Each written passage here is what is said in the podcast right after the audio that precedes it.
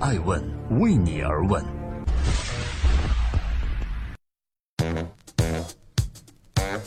Hello，各位好，这里是爱问每日人物，我是爱成，每天八卦风口浪尖商业人物，讲述创新创富。今天共同关注默多克也在这个女人身上栽了，她的一点二五亿只剩下亿元。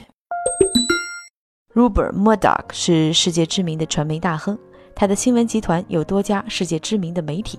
一般情况，我们很少听到这位大亨有过亏损的情况。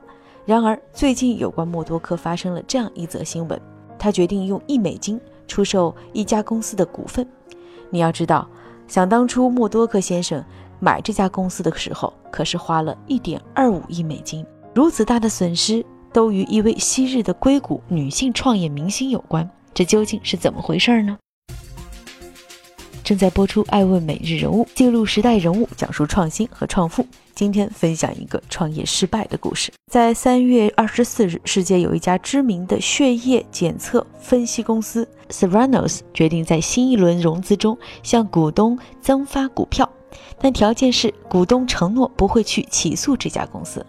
这些增发的股票呢，来自 s e r a n o s 的创始人伊丽莎白·霍尔姆斯 （Elizabeth Holmes）。但是，作为这家公司的投资人之一的默多克先生，并不接受这样的提议，于是决定以一元美金卖出这家公司的股份。而尽管之前他为此花费了一点二五亿美金，但是这样一笔亏损的买卖，不过对于默多克来讲，也并不会一无所得。这样的做法可以帮助他省下一部分税款。因为在美国，投资损失是可以用来抵税的。这样离奇的投资者和创业者之间的关系，或者是博弈，实属罕见。到底发生了什么呢？原来，在2003年的时候，伊丽莎白·霍尔姆斯19岁，她从自己的母校斯坦福退学，创办了一家血液检测公司，叫 Theranos。这个创业故事的开始具备了很多传奇的要素，她被贴上了退学、天才少女等等标签。在很多年轻人都选择互联网作为创业起点的时候，伊丽莎白·霍尔姆斯选择了一个看似有些传统的行业——生物。她创建的这家公司呢，Theranos 是一家定位为创新型的医学技术公司。这家公司之前宣布了一项震惊世界的新技术，声称只要指尖采集几滴血，就可以做两百多种生命健康的检测，而且价格十分低廉。凭借这样的新技术以及这项技术可能带来的广阔市场和发展潜力，他的公司一度获得投资人的厚爱，并被认为是一个即将颠覆传统血液检测的人。甚至很多人给他冠上了“女版乔布斯”和全球最为年轻的白手起家女富豪的名号。而他的公司也被一些人称之为改变世界的创业公司。这家血液检测公司 Theranos 最高时候的估值曾经达到九十亿美金。而创始人伊丽莎白的个人身价最高也超过了四十五亿美金。二零一三年 d a r a n o s 血液检测公司还与美国连锁药店的巨头 Walgreens 进行了销售合作。可以说，那时候的伊丽莎白的人生风光无限。正在播出《爱问每日人物》，每天八卦一个风口浪尖商业人物，我是爱成。今天共同关注一个失败的创业案例——创业明星的倒下。然而，就在风光无限之时，一场危机却到来了。二零一五年十月份，《华尔街日报》突然发表了调查报道，内容直指这家血液检测的创业公司夸大了其血液检测的技术。而更有趣的是，爆料的《华尔街日报》。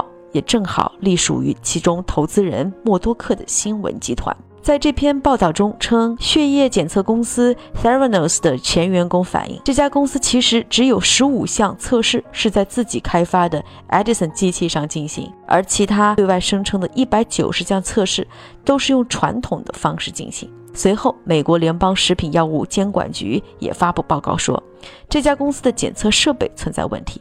该公司的微型集血装置没有得到除了包疹测试以外的测试批准。二零一六年初，美国负责监管医疗实验室的联邦医保中心 （CMS） 报告指出，Theranos 的实验室运转和测试都不符合标准。对 Theranos 去年的血液操作也进行了审核，他们发现，所有使用血液稀释剂进行检测的八十一例患病的血检标准其实都不准确。很快。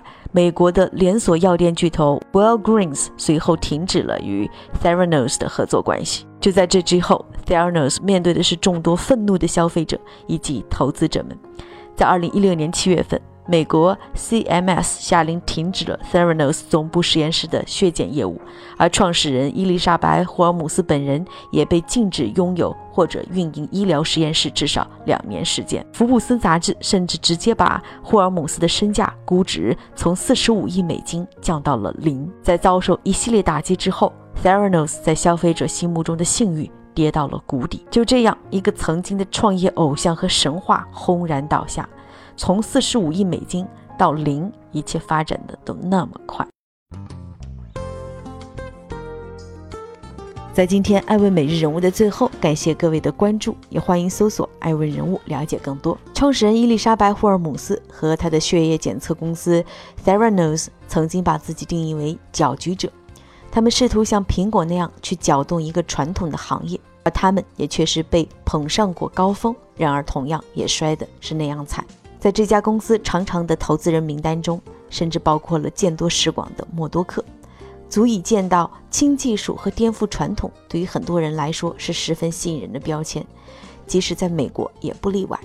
所以，面对新技术、颠覆传统等等名词，正在收听的创业者或者投资人，最终要回归到产品本身，看清本质，坚持底线。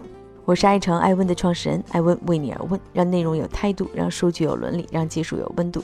感谢主编李征，音频博华，校对赵磊。爱问是我们看商业世界最真实的眼睛，记录时代人物，传播创新精神，探索创富法则。